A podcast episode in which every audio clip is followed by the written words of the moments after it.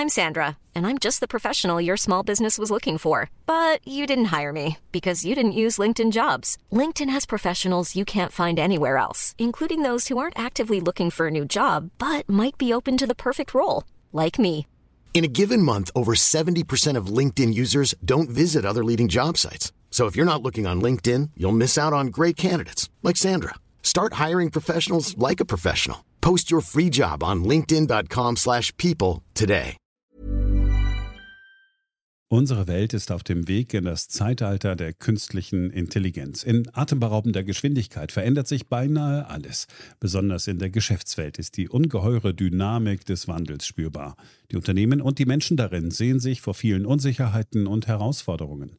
Der Aufstieg der künstlichen Intelligenz bedeutet neuen Wettbewerb, eine Flut von Daten, aber auch sich verändernde Fähigkeiten und die sich daraus ergebende Notwendigkeit von Veränderungen in den Skills von Mitarbeitenden und der Leistungsfähigkeit der Unternehmen. Workday, die Enterprise-Plattform für Finanzen und HR, hat deshalb Innovation zum Prinzip gemacht. Viele BTO-Hörer erleben den Wandel aus nächster Nähe. Ihre Unternehmen sehen sich einem Ansturm von Veränderungen ausgesetzt, suchen nach Mitteln, um sich aus der Beschleunigungslücke zu befreien und haben Schwierigkeiten, Schritt zu halten. Oft sind die Lösungen kurzfristig und bruchstückhaft. Getrennte Systeme für die Finanz- und Personalabteilung oder die Aufrüstung veralteter Technologien sind häufige Beispiele dafür. Um Unternehmen jeder Größe bei der Bewältigung dieser Herausforderung zu unterstützen, verfolgt Workday den Ansatz permanenter Innovation. Denn nur so können Kunden Veränderungsprozesse anführen, statt darauf zu reagieren. Nur Workday verfügt über einheitliche Daten, die nahtlos über eine einzige Plattform fließen und ihnen die Möglichkeit geben, intelligente Entscheidungen zu beschleunigen, Chancen zu erkennen und Risiken zu mindern. Workday versetzt sie in die Lage, Modelle und Prognosen zu erstellen und schnell und zuverlässig zu handeln, dank Echtzeitdaten und einer zuverlässigen in die Plattform integrierten KI. Besuchen Sie workday.com und erfahren Sie, wie Sie Fahrt aufnehmen können bei Ihrer Reise ins Zeitalter der künstlichen Intelligenz. Workday, die Enterprise-Plattform für Finanzen und HR. Hier ist Beyond the Obvious, der Ökonomie-Podcast von und mit Daniel Stelter. Eine Produktion von The Pioneer. Schönen guten Tag. Ich freue mich sehr, dass Sie auch in dieser Woche wieder mit dabei sind. Was steht auf dem Programm? Eine ganze Reihe verschiedener Themen, die alle mit Corona zu tun haben. Zum einen werfen wir einen Blick auf die wieder aufflammende Diskussion, wie denn der Staat wieder zu Geld kommt, um die Kosten der Corona-Krise abzutragen. Wir diskutieren über Insolvenzen, über die Frage, wie man damit umgehen sollte. Und wir diskutieren natürlich nochmal über die Impfstrategie. Dabei fließen auch viele Ihre Rückmeldungen ein, vor allem natürlich zum letzten Podcast. Der Schwerpunkt der heutigen Folge liegt auf einer Studie, die sich mit der Frage beschäftigt, wie denn Staaten ihren Unternehmen helfen können, nach der Corona-Krise wieder auf die Beine zu kommen. Ein wichtiges Thema, gerade wo wir doch zumindest das Licht am Ende des Tunnels dank der Impfungen zu sehen beginnen. Wir schauen auch ganz aktuell auf den neuen CDU-Chef, denn der könnte ja der nächste Kanzler sein. Weshalb die Frage, was der finanz- und wirtschaftspolitisch so bringen würde, durchaus relevant ist. Nehmen Sie sich die Stunde Zeit. Ich denke, es lohnt sich. Beyond the Obvious, der Podcast mit Dr. Daniel Stelter.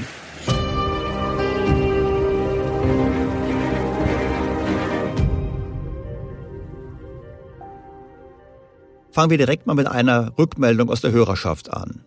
Ich bin bei Twitter auf eine Sendung aufmerksam gemacht worden. Man schrieb mir, Hey BTO, hier beim Markt im WDR haben Sie gerade die gestiegenen Schulden durch Corona und die Frage nach Lösungen diskutiert. Leider haben die Autoren nie Ihren Podcast gehört, wie es scheint. Vielleicht können Sie das am nächsten Sonntag ja mal aufgreifen. Tja, dann machen wir das doch. Wir haben uns die Sendung angeschaut. Rund zehn Minuten ist über die Corona-Schulden gesprochen worden.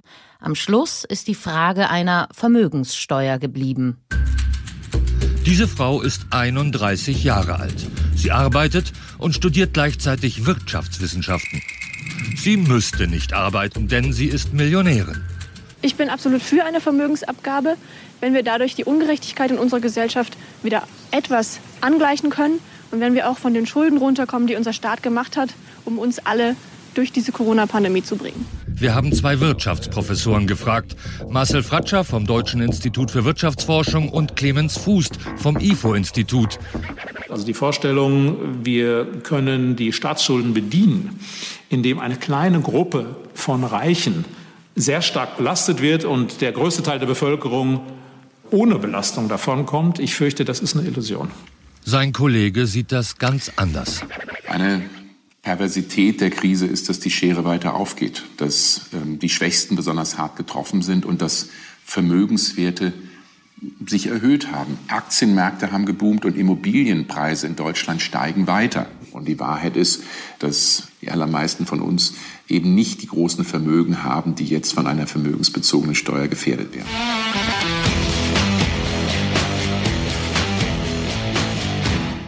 Die Idee einer Vermögenssteuer oder einer Vermögensabgabe ist ja nicht neu. Und gerade Marcel Fratscher vertritt diese Idee schon lange, schon lange auch vor Corona. Es ist eines seiner Lieblingsthemen. Wenn wir genauer hinschauen, wir die Frage aufwerfen, ist es eigentlich sinnvoll? Denn zum einen hat der Staat selbst nach Corona im internationalen Vergleich geringe Schulden und wir haben gar keine Notwendigkeit, diese Schulden rasch abzutragen. Der zweite Punkt ist, gerade innerhalb der Eurozone ist es nicht intelligent. Das haben wir im Podcast schon diskutiert. Wir wissen, dass die anderen Euro-Staaten höhere Schulden haben. Wir wissen auch, dass sie ohne Hilfe der EZB diese Schulden nicht werden bewältigen können. Und nachdem ein Euro, der für Italien oder Frankreich oder Spanien geschaffen wird, auch bei uns gilt, muss man die Frage schon aufwerfen, wie sinnhaft es ist, bei uns über Steuererhöhungen nachzudenken, während die anderen Staaten auf die Notenpresse setzen. Und selbst wenn wir über Steuern nachdenken, ist die Frage, was heißt eine Vermögensteuer eigentlich wirklich? Brauchen wir sie aus Gerechtigkeitsgründen? Wir wissen, die Vermögensverteilung in Deutschland ist sehr ungerecht oder sehr ungleich, aber nur dann, wenn man die Rentenansprüche nicht mit berücksichtigt. Berücksichtigt man die Rentenansprüche, ist die Vermögensverteilung in Deutschland durchaus gleich. Hinzu kommt, woran liegt es denn eigentlich, dass wir ungleiche Vermögen haben? Und da stellen wir fest, es liegt nicht daran, dass unsere Reichen so viel reicher wären als die Reichen in Italien, Spanien oder Frankreich, sondern es liegt daran, dass bei uns die Mittelschicht wenig Vermögen hat. Das liegt zum einen an der hohen Abgabenlast, das liegt zum anderen an der Tatsache, dass die Deutschen lieber im, ihr Geld auf dem Konto liegen lassen oder im Sparbuch statt Aktien zu kaufen. Und es liegt auch daran, dass die Deutschen im internationalen Vergleich eine geringe Eigentumsquote an Immobilien haben. Das heißt, wer wirklich an der Ungleichheit arbeiten möchte, der sollte der Mittelschicht helfen, mehr Vermögen zu bilden und auch der untere Mittelschicht. Und Ideen dazu habe ich ja gebracht, unter anderem auch den Staatsfonds, wo der für jeden Bürger entsprechend Geld eingezahlt werden sollte dann würden wir auch mit unserem Auslandsvermögen bessere Renditen erwirtschaften. Und dann kommt die Frage auf, wer würde am Ende wirklich zahlen? Weil die Frage ist ja immer, na ja, gut, dann lass doch die Reichen bezahlen, die angeblichen Gewinner. Wie Herr Fratscher so schön sagt, nur warum haben die eigentlich gewonnen? Die haben gewonnen, weil Geld immer billiger geworden ist. Das ist ja, was passiert ist in der Krise. Die EZB hat die Zinsen noch mehr gesenkt, Geld ist noch billiger geworden und alle Vermögenswerte sind daraufhin gestiegen. Doch wenn ich eine Wohnung gekauft habe, eine Eigentumswohnung zum Vermieten für meine Altersvorsorge, dann bin ich deshalb nicht reicher, weil ich bekomme dieselbe Miete wie vorher. Und der Papiergewinn nützt mir gar nichts. Das heißt, der Wertzuwachs dieser Vermögenswerte widerspiegelt nichts anderes als die tieferen Zinsen und damit sind es vorweggenommene zukünftige Gewinne. Das heißt, die Reichen wurden gar nicht reich, es ist eine Illusion, der wir da unterliegen. Nur wenn wir es besteuern, dann wissen wir ganz klar, was passieren wird. Wir werden eine Besteuerung haben, letztlich von Immobilien. Weil was sind denn Vermögen in Deutschland? Überwiegend Betriebsvermögen. Und die sind tabu, zu Recht tabu, weil wir wollen ja, dass die Unternehmen sich nach der Krise möglichst schnell wieder erholen. Dazu kommen wir später nochmal im Podcast. Und andererseits will man Geldvermögen nicht besteuern, weil das die Art ist, in der überwiegend die geringer Vermögenden, die weniger reichen Menschen sparen. Das heißt, er kommt zu einer Sondersteuer auf Immobilien und das wirft die Frage schon auf, ob das wirklich berechtigt ist. Denn im internationalen Vergleich waren Immobilien in Deutschland kein so ein großes, gutes Investment. Die letzten paar Jahre war nämlich die Ausnahme.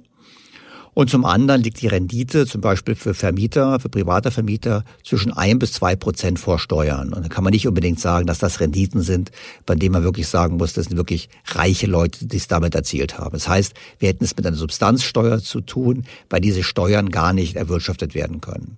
Aber es ist eine sehr populäre Diskussion, es ist eine Diskussion, die von allen Parteien, von den Grünen, der Linkspartei, der SPD, Teilen auch der CDU gerne geführt wird. Und wir können uns darauf einstellen, dass es nicht nur Bestandteil sein wird der Diskussion der Bundestagswahl, sondern mit ziemlicher Sicherheit, egal bei welcher Konstellation, auch in der künftigen Regierung aufs Tableau kommen wird. Sinnvoll ist es nicht, wirtschaftlich schon gar nicht, aber es ist leider zu befürchten. Ohnehin kann man sagen, dass dieser Beitrag, so wie ich mir angehört habe, eigentlich das widerspiegelt, was man denkt. Dass eben auch Journalisten offenbar nicht ausreichend genug über Wirtschaft und Finanzen wissen und deshalb zu solchen, wie ich finde, einseitigen und verkürzten Darstellungen kommen. Dazu hat sich auch ein Hörer gemeldet, der das mangelhafte Wissen als grundsätzliches Problem in Deutschland sieht. Folgende Sprachnachricht ist dazu hier angekommen. Sehr geehrter Herr Dr. Stelter, mein Name ist Florian Gabe, ich bin 24 Jahre alt, habe ein duales Studium hinter mir und arbeite nun seit fünf Jahren bei einem internationalen Konsumgüterhersteller. Was mich sehr beschäftigt, ist die finanzielle und wirtschaftliche Bildung in diesem Land. Hier sehe ich äh, große Defizite würde es ein tiefergehendes Verständnis der Wirtschaft geben, würden viele der aktuell diskutierten Themen wohl auch anders gesehen werden und die Prioritäten anders gesteckt werden. Ich würde mich also freuen, wenn Sie in einer Ausgabe einmal die Frage diskutieren könnten, wie wir die wirtschaftliche Bildung in Deutschland fördern und verbessern können. Das ist vollkommen richtig. Wir bräuchten mehr Finanz- und Wirtschaftswissen in Deutschland in der Bevölkerung. Ich kenne das im Bekanntenkreis. Da gibt es Rechtsanwälte, Ärzte, die fast schon stolz darauf sind, dass sie von Wirtschaft nichts verstehen. Das müssen wir ändern. Das versuche ich auch zu ändern. Unter anderem mit diesem Podcast. Und zum anderen kann man auch generell was Bildungsmäßiges machen. Ich denke an Österreich. Ich glaube, ich habe es im Podcast schon mal erwähnt. Die aktuelle österreichische Regierung, Schwarz-Grün, hat Vermögensbildung zu einem Ziel erklärt, ihrer Arbeit, und zwar im doppelten Sinne. Zum einen wollen sie, dass die Österreicher mehr Vermögen bilden. Sie wollen aber auch, dass sie mehr darüber verstehen. Und deshalb ist es sozusagen aufgenommen worden in die Lehrpläne. Also in Österreich wird es in Schulen in Zukunft besser gelehrt und die Österreicher werden auch am entsprechenden Modul des PISA-Testes mitwirken. Das halte ich für gut und wir sollten dasselbe auch in Deutschland tun. Es wäre auf jeden Fall eine schöne Aufgabe für die neue Bundesregierung. Im Herbst wird gewählt und das haben natürlich auch Sie, die Hörer dieses Podcasts, auf dem Schirm. Dazu ist ebenfalls als Sprachnachricht eine ganz konkrete Frage reingekommen. Mein Name ist Birk Fleischer. Ich bin Geschäftsführer einer kleinen Firma in Hamburg. Nach meinen überschläglichen Rechnungen haben wir ca. 65 Millionen Wähler in Deutschland. Und nach meinen Überschlägen, wenn man äh, Rentner, Bundesbeamte und so weiter, äh, Leute, die ihr Geld direkt vom Staat erhalten, gehe ich davon aus, dass wir ca. 30 bis 35 Millionen Wähler haben, die direkt oder indirekt vom Staat abhängig sind. Es würde ja dann implizieren, dass eine Mehrheit der deutschen Wähler eventuell Interesse an einem starken Staat, aber nicht unbedingt an einer starken Wirtschaft haben. Nun gut, ich weiß es nicht genau, wie die Wähler sich zusammensetzen. Es gibt zwar die Studien, die zeigen, dass beispielsweise die Wähler der Grünen überwiegend im öffentlichen Dienst beschäftigt sind. Aber richtig ist natürlich schon die Aussage, wir leben in einem Land, in dem ein immer größerer Teil der Bevölkerung beim Staat arbeitet oder eben von Transferzahlungen lebt. Und das beeinflusst natürlich das Wahlverhalten. Und das führt zurück zum Punkt wirtschaftliche Kenntnis. Wir müssen eben den Bürgern vermitteln, dass es auch in ihrem Interesse ist, wenn die Wirtschaft gut läuft, weil das eben die Voraussetzung ist für die ganzen Zahlungen, weil am Ende werden wir in einer reinen Staatswirtschaft eben nicht entsprechend leben können. Und das ist mir auch mal aufgefallen vor ein paar Wochen im Deutschlandfunk morgens. Da hat dann der Moderator erklärt, warum Exportüberschüsse eigentlich für Deutschland gut sind, weil das im Prinzip Arbeitsplätze bringen würde und damit auch den Staat finanzieren würde. Da dachte ich mir zum ersten Mal, wow, jetzt wird sogar hier im Deutschlandfunk versucht, positiv aufzuklären. Insofern ist meine Kritik da nicht immer berechtigt, weil doch auch probiert wird, teilweise aufzuklären. Und das fand ich sehr, sehr gut. Und zurückzukommen auf die Frage, wer denn jetzt hier eigentlich die Wahlen bestimmt. Wir werden sehen im Herbst, wer im Bundestag gewählt wurde. Und wir werden tiefer reinblicken, wer wen gewählt hat. Aber ich vermute, liegt nahe, dass natürlich die Bürger tendenziell eher die Parteien wählen, die ihnen Transfers sichern und versprechen, als diejenigen, die über die Schaffung von Wohlstand nachdenken. Mit Blick auf die Bundestagswahl ist auch die Wahl des neuen CDU-Chefs von besonderer Relevanz. Der könnte ja der nächste Kanzler sein. Herzlichen Glückwunsch, Armin Laschet. Und du hast das Wort. Liebe Freundinnen und Freunde zu Hause, ich danke für das große Vertrauen. Ich bin mir der Verantwortung bewusst, Und ich will alles tun, dass wir wirklich geschlossen in diese Bundestagswahl hineingehen können. Vielen Dank. Tja, Armin Laschet. Nun, was haben wir zu erwarten? Ich glaube nicht so wahnsinnig viel. Laschet hat zwar ein Entfesselungspaket vorgestellt, wo er gesagt hat, wir müssen Bürokratie abbauen, wir müssen die Wirtschaft voranbringen. Nur wirft das natürlich die Frage auf, wer regiert eigentlich in Deutschland seit mehr als 15 Jahren? Und wenn dann die CDU heute sagt, wir wollen die Bürokratie abbauen, wir wollen Planungsprozesse beschleunigen, wir wollen digitalisieren, dann fragt man sich schon, was habt ihr eigentlich die letzten 15 Jahre gemacht? Und ich glaube, ich werde einfach Herrn Laschet kommenden Monat, wenn mein neues Buch erschienen ist, einfach ein Exemplar schicken, in der Hoffnung, dass er mal reinschaut und es liest oder seine Berater es lesen. Weil ich glaube, wir brauchen in Deutschland mehr Wirtschaftskompetenz, gerade auch in der CDU, nachdem die Bürger der CDU ja am meisten zutrauen. Vermutlich auch deshalb, weil sie selber von Wirtschaft so wenig verstehen. Welche Aufgaben vor der neuen Bundesregierung liegen werden, hängt davon ab, wie gut die Pandemie in den nächsten Monaten eingedämmt werden kann. Noch sind die wirtschaftlichen Folgen nicht voll absehbar. Es ist ja allein schon unklar, wie viele Firmen dieses Jahr nicht überleben werden. Voriges Jahr im März hat die Bundesregierung die Insolvenzantragspflicht ausgesetzt wegen Corona. Seit diesem Monat gilt das nur noch für Ausnahmen. Ein neues Gesetz soll aber nun eine Insolvenzflut verhindern. Es ist sehr gut, dass wir unser Insolvenzrecht modernisieren. Und ich bin bereits im Austausch mit einem Fachmann dafür, um in einem Podcast mal intensiver über die Frage der Insolvenzen nach Corona zu diskutieren und über die Maßnahmen, die wir ergreifen können, um das besser zu bewältigen und unter Umständen auch zu verhindern. In dem Gesetz über den Stabilisierungs- und Restrukturierungsrahmen für Unternehmen, der jetzt im Bundestag beschlossen wurde im Dezember 2020, geht es darum, dass man Betrieben ermöglichen will, sich frühzeitig um eine Sanierung ihrer Finanzen zu kümmern. Also nicht erst dann, wenn sie wirklich zahlungsunfähig sind. Da geht es um Schuldenerlasse, Schuldenrestrukturierung, um Sanierungsverfahren. Und genau das brauchen wir in der heutigen Welt ganz dringend, weil wir werden nach Corona sehen, dass viele Unternehmen eben zu viele Schulden haben. Und ich denke eben an die USA. Die USA haben eben ein sehr effizientes Insolvenzverfahren, was vom Gedanken ausgeht, dass das Unternehmen eigentlich gut ist und gerade ein Problem hat. Und man kann manchmal denken, dass in Deutschland es umgekehrt ist, dass man denkt, oho, Insolvenzunternehmen ist ein schlechtes Unternehmen. Das muss aber nicht unbedingt sein. Und deshalb glaube ich, was hilft, rettungswerte Substanz zu erhalten, ist genau das Richtige, um den wirtschaftlichen Schaden von Corona nicht noch größer werden zu lassen. Und wo wir gerade schon bei dem wirtschaftlichen Schaden sind, geht es natürlich auch um die Frage, wie geht es eigentlich mit dem Impfen weiter? Wo stehen wir denn da? Immer noch weit hinten stehen wir da. Während Israel inzwischen über ein Viertel seiner Bevölkerung geimpft hat, sind es in Deutschland nicht mal zwei Prozent. Großbritannien ist immerhin auf dem Weg zur Zweistelligkeit und will jetzt den Weg gehen, der erst vergangene Woche hier in diesem Podcast zur Debatte stand. Impfen Tag und Nacht. Premierminister Boris Johnson hat angekündigt, dass so schnell wie möglich rund um die Uhr geimpft wird. Die Impfzentren gehen in den 24-Stunden-Betrieb. Gut, in der letzten Woche haben wir in dem Podcast diskutiert, wir sollten schneller impfen. Und ich finde das richtig, dass die Briten das jetzt machen. Und man muss natürlich eins sehen, der Abstand zwischen den Briten und uns wächst jeden Tag. Und wenn die Briten richtig Gas geben, dann kann man fast davon ausgehen, dass die in ein paar Wochen bereits ihre Risikogruppen weitgehend geimpft haben und wir davon weit entfernt sind. Und das ist dann schon ein Vorteil für die britische Wirtschaft, die ja ohnehin unter dem Doppelschlag von Brexit und Corona, was ja viel schlimmer ist als bei uns, heftig leidet. Insofern gute Nachrichten für Großbritannien und eine Mahnung für unsere Politik, endlich zu handeln.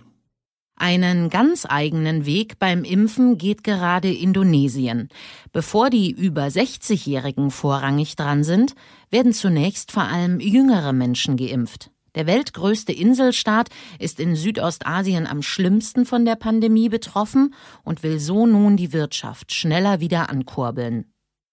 Es war eine interessante Nachricht letzte Woche, dass Indonesien jetzt der weltgrößte Inselstaat, immerhin 270 Millionen Einwohner, jetzt mit dem Impfen beginnt und sich dabei auf die jungen Menschen konzentrieren möchte. Und das ist total interessant, weil Indonesiens Präsident sagt, mit den Impfungen soll die Kette der Coronavirus-Übertragung unterbrochen werden.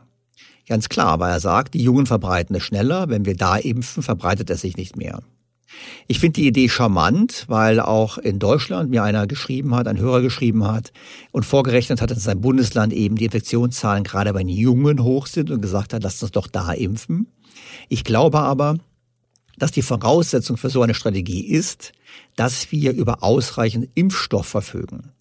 Verfügen wir hingegen nicht über genug Impfstoff, ist es richtig, sich auf die Alten zu konzentrieren, weil desto schneller wir die Alten und die Risikogruppe gesamthaft geimpft haben, desto schneller kann der Rest der Wirtschaft und der Gesellschaft zur Normalität zurückkehren. Es gibt noch viele andere Rückmeldungen von Ihnen zu den verschiedenen Ansätzen beim Impfen, vor allem nach der vergangenen Folge zur Kritik an der deutschen Impfstrategie. Es gab, wirklich nicht überraschend, einige Kritik an meinen Ausführungen von der letzten Woche. Vor allem kam der Punkt auf, dass man es ja hinterher immer besser wisse. Sehr geehrter Herr Stelter, ich schreibe Ihnen, da ich mit einigen Ihrer Äußerungen nicht übereinstimme. Es ging um die Mengen an bestelltem Impfstoff durch die EU-Kommission, welche zu klein sei. Laut Bundesgesundheitsministerium erwartet Deutschland 246 Millionen Impfdosen plus 300 Millionen weitere Dosen über die EU sowie 50 Millionen Dosen aus bilateralen Verhandlungen. Demnach stehen zahlenmäßig ausreichend Impfdosen für alle Bürgerinnen und Bürger Deutschlands zur Verfügung. Das Mengenquerulieren ist meiner Meinung nach nicht angebracht, zumal man im Nachhinein immer schlauer ist. Also ich würde hier immer noch entgegenhalten, dass es nicht auf die Menge so sehr ankommt, sondern auf den Zeitpunkt. Und meine Argumentation war ja, wenn wir alles kaufen in erforderlicher Menge sofort und gleichzeitig eine Garantie abgeben für die Kosten der Produktion, hätten wir die Mengen nach vorne gebracht, weil die Firmen hätten gleich am Anfang mehr produziert und wir hätten weiter vorne in der Warteschlange gestanden für die Lieferung von Impfstoffen. Und deshalb ist es meines Erachtens nicht ein Nachhinein besser wissen, sondern ein Vornherein besser rechnen. Es gab natürlich auch Zweifel an der These, dass man durch frühere Bestellungen oder durch eine Abnahmegarantie die Kapazität wirklich erhöht hätte. So schreibt ein Hörer, sehr geehrter Herr Stelter, die Produktionskapazitäten für derart spezielle Produkte sind begrenzt und lassen sich nach allem, was ich gelesen habe, nicht unbegrenzt kurzfristig durch Zuführung von Kapital ausbauen. Ferner hätte die Ausstattung aller Marktteilnehmer mit einer unbegrenzten Kapitalmenge unter Umständen sogar dazu geführt, dass ein weniger erfolgreiches Unternehmen wie Sanofi einem erfolgreicheren Unternehmen wie BioNTech noch Produktionsressourcen genommen hätte. Es mag sein, dass wir den falschen Impfstoff ausgewählt hätten. Es mag sein, dass wir für Sanofi Kapazitäten aufgebaut hätten, die jetzt nicht gebraucht werden, weil eben der Impfstoff nicht vorliegt. Ich bin hingegen skeptisch, dass die Anlagen für die Impfstofferzeugung sozusagen so einseitig sind und gegeneinander konkurrieren, dass quasi eine Knappheit entstanden wäre. Und selbst wenn eine Knappheit entstanden wäre, wäre diese eben im Juni entstanden und nicht erst im Herbst. Und man hätte früher Zeit gehabt, die Kapazitäten entsprechend auszuweiten. Also vor dem Hintergrund, desto früher die Menge bekannt ist, desto früher beginnen alle entlang der Wertschöpfungskette ihre Kapazitäten auszuweiten. Also die Hersteller des Impfstoffes, die Hersteller der Maschinen für den Impfstoff und die Zulieferer für die Hersteller für die Maschinen von Impfstoff. Alle hätten entsprechend mehr produziert, weil sie gewusst hätten, es gibt entsprechend diese mehr Nachfrage, vor allem dann, wenn die Bezahlung sichergestellt wäre. Aber auch ein anderer Hörer argumentiert ähnlich. Sehr geehrter Herr Stelter, ich kann mir ehrlich gesagt kaum vorstellen, dass die Produktionskapazitäten in den Verhandlungen keine Rolle gespielt haben sollen. Aus eigener Erfahrung weiß ich aber auch, dass das Aufbauen und insbesondere das schnelle Aufbauen von Kapazitäten nicht unbedingt am Geld scheitert. Trotz Pandemie ist Zaubern noch nicht möglich. Ist denn sicher, dass man die Kapazitäten überhaupt hätte so ausbauen können, wie es notwendig gewesen wäre, um die von Ihnen angesprochene Verfügbarkeit der Impfstoffe zu ermöglichen? Natürlich kann ich nicht beweisen, dass wir mehr Kapazitäten heute hätten. Aber die Vermutung liegt nahe, weil wir sehen es ja jetzt mit den Ausweitungen der Kapazität von BioNTech, die jetzt eben erfolgen, also zum einen Marburg, aber zum anderen habe ich heute oder diese Woche gelesen, dass ein weitere Abkommen mit einem weiteren Lieferanten geschlossen wurde. Das alles hätte man natürlich auch schon vor Monaten tun können. Also vor dem Hintergrund liegt die Vermutung nahe, wenn man im Juni richtig nachgefragt hätte, hätte es früher den Aufbau der Kapazität gegeben und wir würden heute mehr Impfstoffe haben. Doch der Hörer hat noch weitere Anmerkungen. Stellen Sie sich vor, die Bundesregierung hätte im Sommer gesagt, 40 Milliarden Euro für die europäische Impfkampagne zu bezahlen. Ich unterstelle, dass es zu einem politischen und gesellschaftlichen Diskurs gekommen wäre. Bedenkt man ferner die politische Haltung von Merkel, Spahn und von der Leyen, so ergibt sich, dass solche Diskussionen nicht ihren politischen Zielen entsprochen hätte. Damit ließe sich auch erklären, warum diese Überlegungen nicht öffentlich angestellt wurden. Richtig, es ist eine politisch schwierige Situation. Wenn ich als Politiker mich hinstelle und sage, ich gebe jetzt 40 Milliarden aus für Impfstoffe, hätten wahrscheinlich viele geklagt. Wenn ich darüber hinaus noch sage, ich gebe 40 Millionen aus und ich kaufe es mal in Deutschland, weil die anderen Europäer sind sich noch nicht so sicher, wäre das sicherlich eine sehr, sehr schwierige Situation gewesen. Wenn ich es verbunden hätte mit einer Aussage, dafür werden wir in Zukunft weniger im Solidaritätsfonds einzahlen müssen, weil es den anderen besser geht, wäre schon mal besser gewesen. Wirklich abgerechnet wird auch hier am Schluss. Wir werden am Herbst sehen bei der Bundestagswahl, wie man die Politik der Bundesregierung beurteilt. Ob es dann wirklich vernünftig war, hier äh, nicht härter durchzugreifen, damit längere Lockdowns zu haben, größeren wirtschaftlichen Schaden zu haben, auch mehr Menschenleben zu verlieren und dafür etwas Geld gespart zu haben oder wenn man gesagt hätte, wir haben 40 Milliarden ausgegeben und damit haben wir das verhindert. Wie gesagt, ich verstehe das politische Dilemma. Auf der anderen Seite glaube ich auch, wahrscheinlich bin ich da naiv, dass wir eben nicht nur sagen sollten, Politiker sollten danach streben, möglichst populär zu sein. Ich glaube, viele gute Politiker, die entscheidende Weichenstellungen für dieses Land betrieben haben, haben diese Weichenstellungen gegen die öffentliche Meinung durchgesetzt oder zumindest waren da nicht am Höhepunkt ihrer Beliebtheit. Und das ist das, was Politiker auszeichnen sollte, Führungsstärke und meines Erachtens auch die auszeichnen sollte, die sich selbst für geeignet halten, noch höhere Ämter in Deutschland wahrzunehmen. Damit kommen wir zu weiteren Hörerfragen, die über die Impfstoffdebatte hinausgehen. Hier heißt es. Mich würde konkret interessieren, wie Sie zu dem Konzept der K-förmigen Erholung der Wirtschaft nach Corona stehen. Kern ist meinem Verständnis nach, dass sich finanziell starke und Technologieunternehmen schnell erholen und schnell wachsen. Kleine und weniger technologieorientierte Unternehmen überleben dem Konzept zufolge gegebenenfalls mittelfristig gar nicht. Ist das realistisch? Und was müsste dagegen getan werden? Den Begriff der K-förmigen Erholung kenne ich eher aus dem Thema Finanzmärkte hoch, Realwirtschaft runter, nicht so sehr innerhalb der Realwirtschaft. Aber inhaltlich ist das schon ein Punkt. Wir haben es zu tun mit einer Beschleunigung der kreativen Zerstörung, der schöpferischen Zerstörung von Schumpeter. Also, die stationären Geschäfte waren ohnehin unter Druck vom Versandhandel, vom Internethandel. Diese hat sich jetzt beschleunigt. Als Beispiel. Die ähm, Arbeitsweisen über Digitalisierung, Automatisierung waren schon in der Vorbereitung. Auch das hat sich jetzt beschleunigt. Das heißt, Corona beschleunigt das, was ohnehin gekommen wäre in dieser schumpeterschen Zerstörung. Das tut weh, ist aber nicht zu ändern. Und ich glaube, dass es auch nicht richtig wäre, jetzt zu versuchen, alte Strukturen krampfhaft zu erhalten. Es gab und es gibt noch viele weitere Fragen, auch zu früheren Folgen der Podcasts. Und ich versuche eigentlich die Fragen dann meistens dort zu bringen, wo sie thematisch zum aktuellen Podcast passen. Also es gibt viele Fragen zum Thema Inflation, Deflation. Die werde ich dann, wenn wir wieder einen Podcast machen, der sich mit Geldpolitik und den Themen beschäftigt, entsprechend aufnehmen. Aber eine Frage liegt schon lange auf dem Tisch und ich möchte sie endlich beantworten. Ich wurde auch schon ein paar Mal ermahnt, diese zu beantworten. Und zwar geht es um die Frage, was das alles für unser Vermögen bedeutet.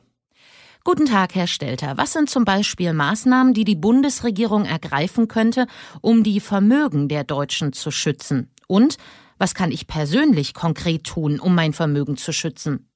Ja gut, zum einen haben wir gesehen, dass die Bundesregierung eigentlich mehr darüber nachdenkt oder die Politik mehr darüber nachdenkt, wie sie die Vermögen der Deutschen senkt, eben entsprechende Vermögensteuern und ähnliches.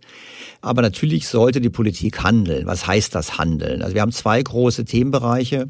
Der eine Themenbereich ist die Möglichkeit einer Rückkehr der Inflation.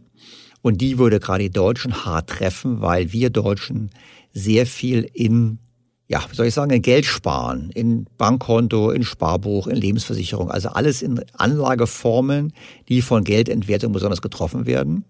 Und hier soll die Politik handeln, indem sie uns es eben attraktiver macht, in Sachwerte zu investieren, in Immobilien, in Aktien und dazu eben auch die Finanzbildung, die Vermögensbildung der Deutschen, wie vorhin schon diskutiert, bessert. Das Zweite, was sie machen sollte, ist, wir müssen dringend angehen, das Thema Verzinsung unseres Auslandsvermögens. Ich hatte dazu einen Podcast, das Thema Eichhörnchen ist das Stichwort gewesen. Wir wirtschaften wie ein Eichhörnchen. Und da habe ich gezeigt, Studien zitiert, die erläutern, dass Deutschland bei der Anlage des Auslandsvermögens besonders schlecht ist. Also die Verzinsung ist hundsmiserabel. Und deshalb schlage ich vor, dass wir hier einen Staatsfonds auflegen nach norwegischem Vorbild, um Gottes Willen staatlich organisiert, aber nicht verwaltet, ganz wichtig. Also Herr Scholz sollte nicht unser Geld anlegen. Und dass dieser Fonds global diversifiziert anlegt in Immobilien, Infrastruktur und ähnliches. Und natürlich Aktien. Und äh, wenn wir das so getan hätten in der Vergangenheit, hätte jeder Deutsche seit 2010 ungefähr 30.000 Euro mehr Vermögen gemacht, wenn wir im Prinzip wie die Norweger gewirtschaftet hätten. Das heißt, deutsche Staat sollte handeln mit dem Aufsetzen eines Staatsfonds, wo man für unser Alter vorsorgt und spart und zum Zweiten durch einen Anreiz, das Geld intelligenter anzulegen. Was kann man persönlich tun? Ich würde immer betonen, man soll sein Geld diversifiziert anlegen, also Gold, Aktien, Immobilien. Dies möglichst kostengünstig und dabei auf eine regionale Diversifizierung achten. Das heißt nicht alles in Deutschland, sondern international breit gestreut. Das hängt natürlich von der konkreten Situation jedes Einzelnen ab. Und ansonsten würde ich immer sagen, naja, Isaac Newton hat schon festgehalten, er kann den Gang der Gestirne berechnen, aber er kann die Finanzmärkte nicht vorhersagen. Das gilt auch für mich. Deshalb würde ich immer sagen, lieber nicht versuchen, die Finanzmärkte zu timen und zu spekulieren, sondern an einer grundlegenden Anlagestrategie festhalten und dabei auf die Kosten achten.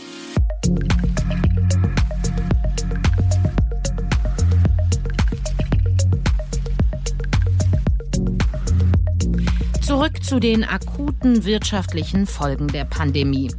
Darüber diskutieren weltweit renommierte Wirtschafts- und Finanzexperten seit Monaten. Gemeinsam suchen sie immer wieder aufs neue Wege aus der Krise. So zum Beispiel im Dezember. Virtuell zusammengeschaltet waren unter anderem der ehemalige EZB-Chef Mario Draghi, der stellvertretende Vorsitzende der Bank für internationalen Zahlungsausgleich Raghuram Rajan und ein Mann aus der Praxis aus dem Unternehmens- und Finanzsektor Douglas Elliott. Das Treffen diente dazu, eine Studie vorzustellen, die erstellt wurde. Und diese Studie beschäftigt sich mit der Fragestellung, ob der Unternehmenssektor nach der Corona-Krise ein Problem hat. Kurze Antwort ja. Ob der Staat oder die Staaten etwas tun sollten, um darauf zu reagieren. Kurze Antwort ja. Und vor allem, was die Staaten tun sollten. Zu dieser Gesprächsrunde gerufen hat die Group of 30 oft nur G30 genannt, eine private Initiative von wichtigen Personen im Finanzwesen und der Wirtschaft. Sie untersuchen die wirtschaftlichen Folgen politischer Entscheidungen. Finanziert wird das überwiegend durch Stiftungen, Banken, Unternehmen, Fonds und Privatpersonen. Die jüngste Studie steht unter der Überschrift Wiederbelebung und Restrukturierung des Unternehmenssektors nach Covid. In die Kernerkenntnisse hören wir jetzt rein. Zu Beginn der Iststand. Bereits mehrmals habe ich in diesem Podcast aufgezeigt, dass die Corona-Rezession die zum Teil bereits sehr hohe Unternehmensverschuldung weltweit deutlich erhöht hat. Also in Deutschland war die Verschuldung nicht so hoch, aber ich denke gerade an die USA, wo bereits vor Corona die Unternehmensverschuldung deutlich aus dem Ruder gelaufen war und es bereits Mahnungen gab, dass der Unternehmenssektor der USA der Ausgangspunkt der nächsten Finanzkrise sein könnte. Nun hat die äh, Notenbank FED ja sehr stark interveniert, hat das verhindert, aber es ändert nichts an der Tatsache, dass die Verschuldung deutlich gestiegen ist. Das gilt gerade auch für kleinere und mittlere Unternehmen, die ja ohnehin, und das gilt auch für Deutschland, oftmals unter einer geringen Kapitaldecke zu leiden haben. Also sie haben weniger Kapital als die großen Unternehmen, haben weniger Kapitalmarktzugang.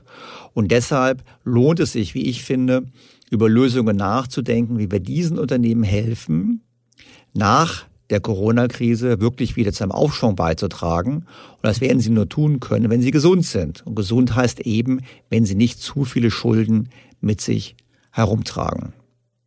Ich habe das äh, in meinem Buch schon thematisiert, Coronomics, aber ich habe jetzt eben diesen Report gefunden und habe mir die Vorstellung des Reports und die damit verbundene Diskussion auf YouTube angeschaut und möchte Ihnen die aus meiner Sicht besonders interessanten Punkte vorstellen. Beginnen wir mit Mario Draghi, dem ehemaligen Chef der Europäischen Notenbank. The report announces 10 core principles and also looks at the tools that can be used for this next stage. In this sense, it's uh, it's also a I would say I wouldn't call it a blueprint, but certainly a very helpful guide for our leaders, policymakers, bankers, investors in this new in this new era. And then it touches upon the decision-making framework and asks the fundamental questions that any government should uh, should ask. Really, who's going to decide which company to support or not? Draghi erklärt, um was es in dem Report geht. Es geht um die Frage, wie Regierungen mit dem nun hochverschuldeten Unternehmenssektor umgehen sollen. Wie sie entscheiden sollen, bei welchen Unternehmen es sich lohnt, diese zu retten und bei welchen nicht. And basically, what is the area for the government's action? The area for the government's action is to address the market failures, which are abundant in a situation like that. There is plenty of market failures that have to be addressed. Draghi spricht in diesem Zusammenhang auch von Market Failures, also dem Versagen von Märkten. Das kann natürlich nicht wundern in so einem Umfeld, in dem die Märkte im Prinzip als Funktionsmechanismus nicht mehr funktionieren können, wenn man die Märkte zumacht. Insofern bin ich nicht ganz sicher, ob es ein Marktversagen ist oder ob es nicht einfach das Ausschalten des Kapitalismus ist durch staatliche Intervention. Konkreter wird da Raghuram Rajan, der erläutert, um was es im Kern geht. Es geht darum, schon jetzt über die Zeit nach der Corona-Krise nachzudenken. We urge the need to prepare to focus on the long term sustainability of the corporate sector, make most productive use of uh, both government resources as well as the existing resources on in the corporate sector make uh, very important decisions about uh, which uh, sort of entities will be supported to survive and uh, uh, where there might be a necessary reallocation of resources because the demands of the economy require less resources to be uh, invested there. Ihm geht es dabei nicht so sehr um die Frage der Rettung der Unternehmen, sondern vielmehr um die grundlegende Frage, ob bestimmte Sektoren und Unternehmen in einer Post-Corona-Welt noch eine Rolle spielen und wenn ja, welche. Das haben wir ja in Deutschland gesehen. Wir haben in der Hitze des Gefechts Rettungen durchgeführt, die zumindest mit einem Fragezeichen zu versehen sind. Also ich denke da an die Lufthansa und an die TUI. Da bekam ich übrigens auch eine Zuschrift diese Woche, wo ein Student gesagt hat, hm, für den Betrag, mit dem wir die TUI retten, hätten wir in der Tat jedem Schüler in Deutschland ein iPad spendieren können. Wäre das nicht vernünftiger gewesen? Und ich muss gestehen, auch wenn ich was diese Digitalisierung über iPads in den Schulen betrifft, das etwas kritisch sehe, weil damit ist nicht getan, kann ich die Frage nicht einfach von der Hand weisen. Weil in der Tat retten wir hier eine alte Industrie mit Überkapazitäten und gleichzeitig lassen wir unsere Schulen, unsere Schüler im Regen stehen. Doch kommen wir zurück zu den G30. Was konkret schlagen die G30 vor? Douglas Elliott ist Partner der Unternehmensberatung Oliver Wyman in New York und er hat die Group of 30 unterstützt bei der Arbeit. Vermutlich hat die ganze Arbeit auch gemacht. Ich kenne das ja aus eigener Erfahrung. Und er fasst die Problemlage zusammen. We do not offer one size fits all answers because countries differ so much in their situations, economic and political systems and societal values. So instead, we recommend how to choose approaches wisely for their particular jurisdiction. Zunächst betont er, dass die Lage je nach Land unterschiedlich ist. Das kann nicht überraschen und es sich deshalb um eine Art Menü handelt, welches sie vorstellen und dem man dann vor sich auswählen sollte. Und dann erklärt er, weshalb wir uns Sorgen machen sollen um die Solvenz der Unternehmen. Okay, so why are we so concerned about corporate solvency problems? First, because a wave of corporate bankruptcies would mean the loss of potentially millions of jobs and create damage from the economic inefficiencies that arise when a company shuts down even if another eventually takes its place. Further, the creation of a horde of zombie companies that do not go bankrupt but can barely pay their debts has been demonstrated in the past to slow economic growth and innovation. Es geht also um folgende Themen. Es geht um die Frage, Arbeitslosigkeit geht hoch, wenn Unternehmen pleite machen. Es geht um Zombifizierung. Das war schon mehrfach Thema hier im Podcast und auch meinem Blog mit der negativen Wirkung auf Produktivität und Innovation. Dies übrigens auch, weil die Regierungen nicht dauerhaft unterstützen können, wie sie es in der akuten Krise tun. Das heißt, irgendwann werden die Regierungen ihre Unterstützung zurückfahren und dann brechen die Probleme auf. As support programs taper off, many firms may collapse if they don't find other, more targeted solutions. Further, many firms have eaten up their cash reserves and survived to this point by taking many temporary measures that will not be sustainable. All of this, of course, will be even worse if the pandemic does more damage than is expected before it fades away. These solvency problems are likely to be particularly severe for small and medium sized firms, which are being hit harder than large companies by this crisis, and they have fewer financing options available. Und er betont, dass die Kurzfristmaßnahmen der Unternehmen nicht nachhaltig sind. Also Unternehmen haben kurzfristig gehandelt, um Liquidität zu sichern und Kostensenkung zu machen, aber diese Maßnahmen wirken nur temporär und nicht strukturell. Und er sagt, die Unternehmen brauchen Zeit, um sich strukturmäßig wieder zu reparieren. Vor allem, so Elliot, trifft es die kleinen und mittelgroßen Unternehmen besonders hart. Eben weil diese weniger Finanzkraft haben als die großen. Womit wir zu Lösungsansätzen kommen. Vier Grundsätze werden besonders betont. Zunächst die Erkenntnis, dass Kredite zwar bei Liquiditätsproblemen helfen, aber nicht bei Insolvenz. Hier müssen Schulden in Eigenkapital umgewandelt werden oder aber neue Eigenmittel gefunden werden. We must shift the focus from liquidity challenge to the solvency challenge. In their initial responses to the pandemic, governments ensured that most companies had ready access to large amounts of new loans. But in the long run, you don't make a company with financial problems more robust by piling on additional debt. Second, government responses to the corporate problems must be targeted. There are limited resources, so these must be offered to companies that are viable in the long term and who need assistance that the markets would not provide on their own. Firms that will ultimately fail or be zombies for many years should not be aided, although their employees should be helped. A third principle assistance should be targeted with an eye to the economy of the future. It would be wasteful to futilely attempt to stop some of the changes that were accelerated or initiated by the pandemic. In some cases, this will mean letting firms disappear when their business models will not work in the future. Nach Elliott soll sich der Staat vor allem auf jene Unternehmen konzentrieren, die langfristig auf eigenen Beinen stehen können, jedoch zurzeit keine Möglichkeit haben, Geld an den privaten Märkten zu beschaffen. Das können eigentlich nur Unternehmen mit gesunden Geschäftsmodellen sein und einer guten Ertragskraft in normalen Zeiten, die aber so hoch verschuldet sind, dass Investoren unmittelbare Verluste befürchten. Auch hier kommt die Forderung, dass man nicht die Fehler macht, Unternehmen, die in Zukunft ohnehin nicht mehr relevant sind, zu retten. Hier möchte ich allerdings anmerken, dass es in der Theorie leichter klingt, als es in der Praxis ist.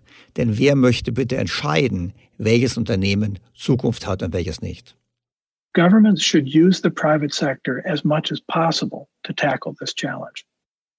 Private sector investors can take on much of the burden with appropriate guidance and some government incentives. Further, the private sector has the necessary expertise to distinguish viable companies from ones that are likely to fail. And there are fewer political constraints on them as they allocate investments than is true for government bodies.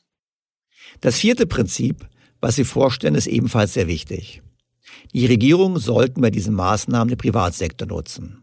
Und zwar deshalb, weil der Privatsektor viel besser in der Lage ist zu erkennen, welches Unternehmen Zukunft hat und welches nicht.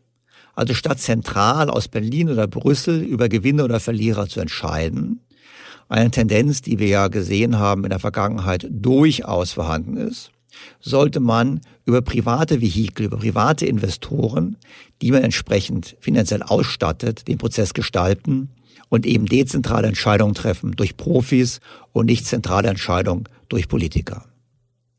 Danach geht es den G30 um den Instrumentenkasten für die Politik. Auch hier werden vier Instrumente vorgeschlagen. The first bucket involves encouraging new investment in firms through purchases of common stock or in most cases various forms of quasi-equity such as preferred shares, loans with warrants or profit participation rights, or even government grants in exchange for higher future tax rates on profits earned by companies that have been assisted in this way. There are multiple ways governments could bring in private investors and incentivize them to put up most or all of the funds, such as by offering tax incentives or periodic cash payments. Zunächst geht es um die direkte Beteiligung des Staates mit Kapitalanteilen. Dann geht es um Kredite, aber auch um Zuschüsse, die später über höhere Steuern zurückbezahlt werden könnten. Finde ich eine sehr interessante Idee. Also jemand, der einen Zuschuss bekommt, der zahlt im Prinzip höhere Steuern in Zukunft, um den Zuschuss zurückzubezahlen. Das heißt, er muss Gewinne machen.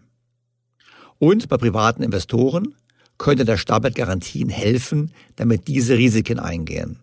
Ich würde es ein bisschen anders machen. Ich würde einen Fonds aufsetzen, der entsprechende Renditen verspricht, wenn es gut funktioniert, aber eben keine Garantien geben für jedes Darlehen, weil dann fehlt der wichtige Anreiz der privaten Investoren zwischen Gewinnern und Verlierern zu unterscheiden und das wollen wir ja gerne haben.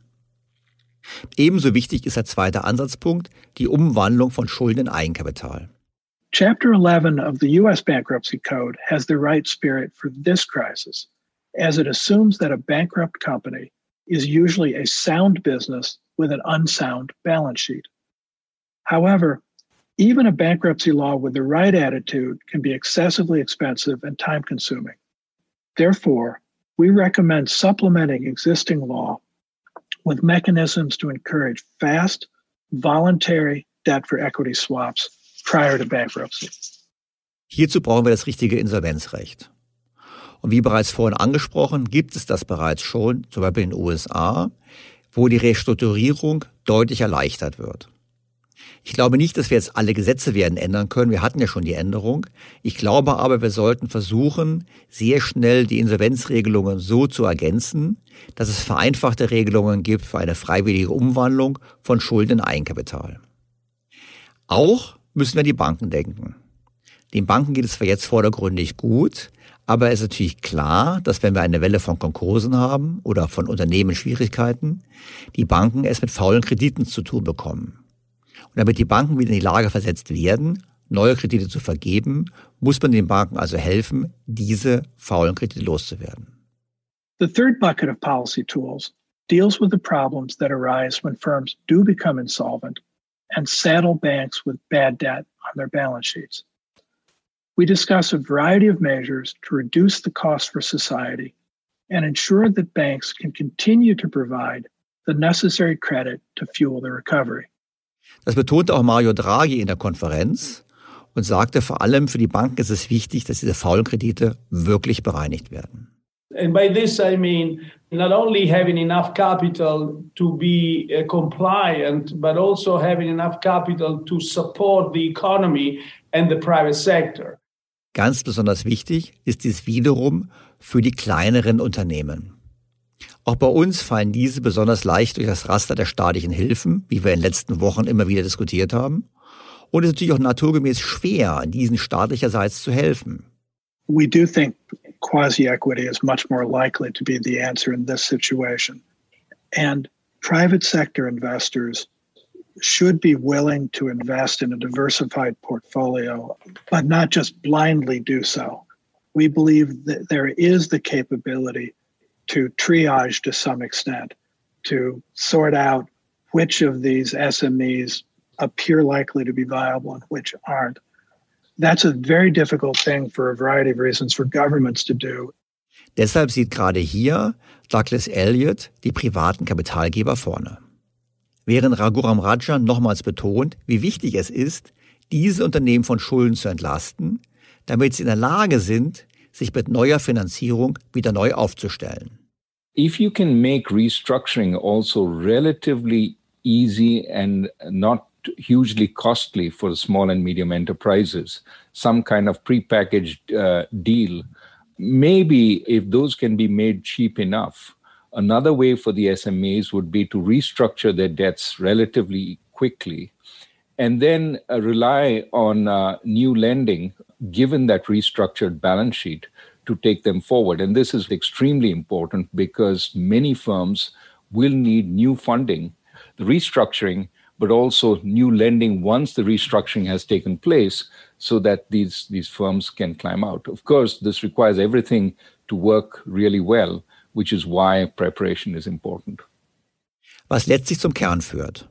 Der Forderung an die Politik, schon jetzt darüber nachzudenken, was denn getan werden muss, um die Unternehmen für die Post-Corona-Zeit fit zu machen. Rajuram Rajan fasst es so zusammen. And the hope is that, you know, when the pandemic comes under control, there will be very limited need for stimulus and we will be back to the pre-pandemic days. One note of caution which we're injecting with this report is maybe it may not be so easy to get back on track given the extent of distress that will have been accumulated. Eigentlich gibt es gute Hoffnung, dass wir nach Corona ohne weitere Konjunkturprogramme wieder Tritt fassen. Aber eine wichtige, vermutlich entscheidende Voraussetzung ist eben, wie in dieser Studie herausgearbeitet, eine Gesundung des Unternehmenssektors. Another possibility is there may be need for additional stimulus at that point to jumpstart the economy because uh, it is in a lower state, the usual kind of stimulus. But in this case, it could be much more forward looking at some of the needs of the post pandemic economy, including possibly new kinds of infrastructure, the greening that we talked about, or the digitalization that may be needed perhaps broadband across the country, given the demands that have been unearthed by the pandemic. So you can be cleverer also about stimulus, and it need not be the same old stimulus. Er macht aber auch klar, dass es gut sein kann, dass wir doch weitere Konjunkturprogramme brauchen und sagt aber das, was alle gerne sagen und was ja irgendwie auch stimmt. Wenn schon staatliche Nachfragepolitik, dann bitte intelligent. Ein Thema für einen künftigen Podcast.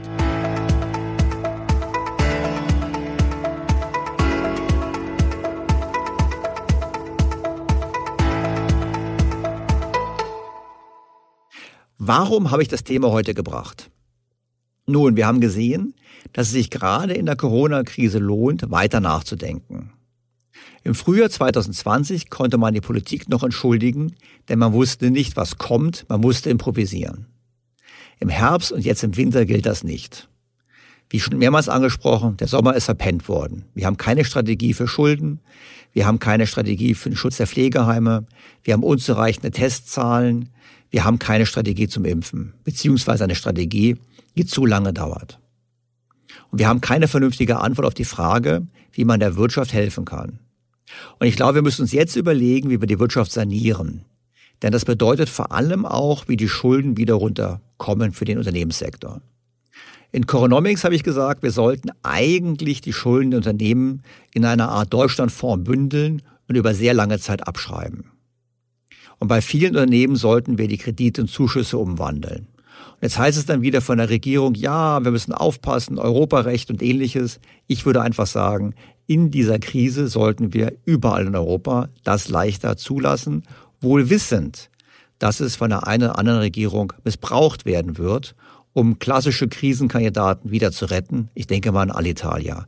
Ich glaube aber, wir können nicht zulassen, dass die deutsche Wirtschaft nachhaltig geschwächt aus der Corona-Krise rauskommt, nur um EU-Regeln zu gehorchen, die nicht für solche Krisen gedacht sind und nur weil diese von einigen Regierungen missbraucht werden oder auch nicht missbraucht werden, das ist, glaube ich, nicht die richtige Argumentation. Die Wettbewerbsfähigkeit der deutschen Wirtschaft hängt entscheidend davon ab, dass Unternehmen in der Lage sind, zu investieren, zu innovieren und in ihre Ausbildung der Mitarbeiter zu investieren. Und wenn sie das nicht können, weil sie Schulden abbauen müssen oder weil sie zu hohe Schulden haben, dann ist das nachhaltig schlecht für die Wachstumsaussichten der Wirtschaft. Deshalb brauchen wir jetzt handelnde Politik. Die Bundesregierung kann nicht erneut schlafen, sie kann nicht erneut warten, dass irgendwas passiert, sondern sie muss jetzt bereits die Konzepte ausarbeiten, wie wir den Unternehmen helfen, ihre Bilanzen zu sanieren. Witzigerweise wurde im Rahmen der Diskussion zu der Studie wurden auch Fragen aufgeworfen, die nicht ganz am Thema waren. Und da war eine Frage an Mario Draghi, und zwar ging es um die Rolle der Zentralbanken in der Krise und davor. Und zwar durchaus kritisch. Ich würde sagen, so im Spirit von William White nach dem Motto, haben die Notenbanken nicht mit beigetragen dazu, dass sie so hohe Schulden haben und die Krisen so tief werden. Und wenig verwunderlich hat dann Herr Draghi darauf geantwortet, dass die Politik der Notenbanken die richtige war. Und er hat dann allerdings eingeräumt, dass die Verschuldung weltweit schon vor Corona zu stark gestiegen ist. Well, central banks did monetary policy and um undertook the monetary policy that was more appropriate or most appropriate uh, under the circumstances. But the report doesn't address this as a main topic, other than pointing out that many companies have entered the crisis very levered already.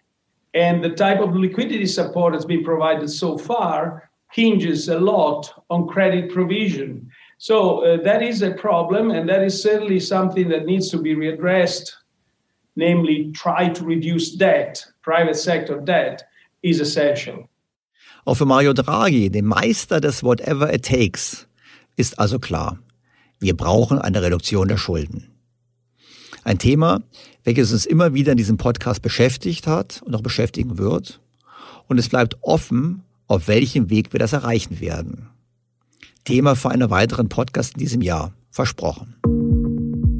Zum Schluss der heutigen Ausgabe nochmal ein Blick auf Deutschland im Einzelnen. Wie sehr sich die wirtschaftliche Lage verändert, zeigt ganz aktuell eine Studie des Wirtschaftsforschungsinstituts ZEW. Im Auftrag der Stiftung Familienunternehmen sind die Rahmenbedingungen für Familienunternehmen in Deutschland untersucht und in den weltweiten Vergleich gesetzt worden. Ergebnis? Unter den 21 wichtigsten Industrienationen, wo Familienunternehmen eine Rolle spielen, landet Deutschland auf Platz 17. Ja, zum Abschluss habe ich bewusst nochmal diese Studie aufgenommen. Es wollte ich unbedingt nochmal besprechen, wie die Familienunternehmen Deutschland einordnen. Und ich finde, Platz 17 von 21 Industrienationen ist erbärmlich. Schlechter schneiden ab Frankreich, Spanien, Italien. Wundert nicht. Aber ich fand interessanter auch die Reaktion darauf. Also auf Twitter hat Herr Truger vom Sachverständigenrat der Bundesregierung sofort gesagt, ach na ja, es gibt viele Studien, die wir nicht ernst nehmen, es gibt auch Studien, wo wir besser aussehen. Das stimmt. Ich persönlich komme natürlich aus einer anderen Welt, ich komme aus der Welt der Beratung und da gehört Benchmarking, also der Vergleich mit anderen, quasi zum Handwerkszeug, zum täglichen Handwerkszeug. Und man muss nicht alles übernehmen, was andere machen. Man muss auch nicht sagen, ja, die anderen sind deshalb da und da besser, müssen wir auch so genau tun. Aber man kann schon lernen. Und ich finde, etwas mehr Offenheit für Kritik und etwas mehr Offenheit, um auch von anderen zu lernen, würde Deutschland gut anstehen, würde deutsche Politik gut anstehen. Und wenn man natürlich sieht, dass natürlich Deutschland so abgerutscht ist, während die USA der Spitzenreiter sind und witzigerweise auch dort im Deutschlandfunk sogar gesagt wurde, dass die USA auch wegen der Reformen von Donald Trump so weit vorne liegen, weil Donald Trump eben gerade den Unternehmen geholfen hat, dann gibt das doch sehr zu denken. Und wenn Großbritannien auf Platz zwei ist und die Niederlande auf Platz drei, haben wir Nachbarländer, wo es deutlich besser aussieht mit der Fähigkeit, Firmen zu gründen und die Rahmenbedingungen besser sind, auch Firmen zum Erfolg zu führen. Und ich glaube deshalb, dass wir genauer hinschauen sollten. Wir sollten es nicht abtun. Es ist ein Warnsignal für unsere Fähigkeiten, nicht nur nach der Corona-Krise wieder Tritt zu fassen, sondern auch in Zukunft den Wohlstand im Lande zu erhalten. Themen, die, wie gesagt, auch in meinem kommenden Buch besprochen werden. Das war's für heute. Lange Folge und umstritten. Ich glaube, der Kernpunkt ist, wir sehen, beim Impfen kommen wir immer noch nicht so voran, wie wir wollten. Wir haben gesehen, dass die Diskussion immer noch mehr eine Verteilungsdiskussion in Deutschland ist. Stichwort Vermögensteuern, statt eine Diskussion, wie können wir eigentlich mehr Wohlstand schaffen. Das wäre für mich meines Erachtens die richtigere Diskussion. Und wir haben einen Schwerpunkt gesehen, wie dringend nötig es ist, dass wir jetzt anfangen, darüber nachzudenken, wie wir den Unternehmenssektor sanieren, wie wir den Unternehmen helfen, die Corona-Folgen, die finanziellen Folgen zu verkraften, im eigenen Interesse, damit der Unternehmenssektor, die Wirtschaft Fahrt gewinnt und wir das tun können, was sie tun sollen, nämlich investieren, innovieren und so zum zukünftigen Wohlstand von uns allen beizutragen. Damit endet die heutige Episode. Informationen zum Nachlesen finden Sie im Blog von Daniel Stelter auf think-beyondtheobvious.com. Dort haben Sie auch die Möglichkeit, Fragen und Rückmeldungen zu diesem Podcast zu hinterlegen. Vielen Dank fürs Zuhören. Ich freue mich sehr, dass Sie dabei waren. Ich freue mich wie immer auf Ihre Kritik, Ihre Anmerkungen, Ihre Fragen per E-Mail, per Sprachnachricht. Und ich verspreche, sie werden beantwortet. Es kann manchmal ein paar Folgen dauern, je nachdem, wie es halt reinpasst thematisch. Ich wünsche Ihnen eine schöne Woche und freue mich auf ein Wiederhören am kommenden Sonntag. Ihr Daniel Stelter. Beyond the Obvious, der Podcast mit Dr. Daniel Stelter.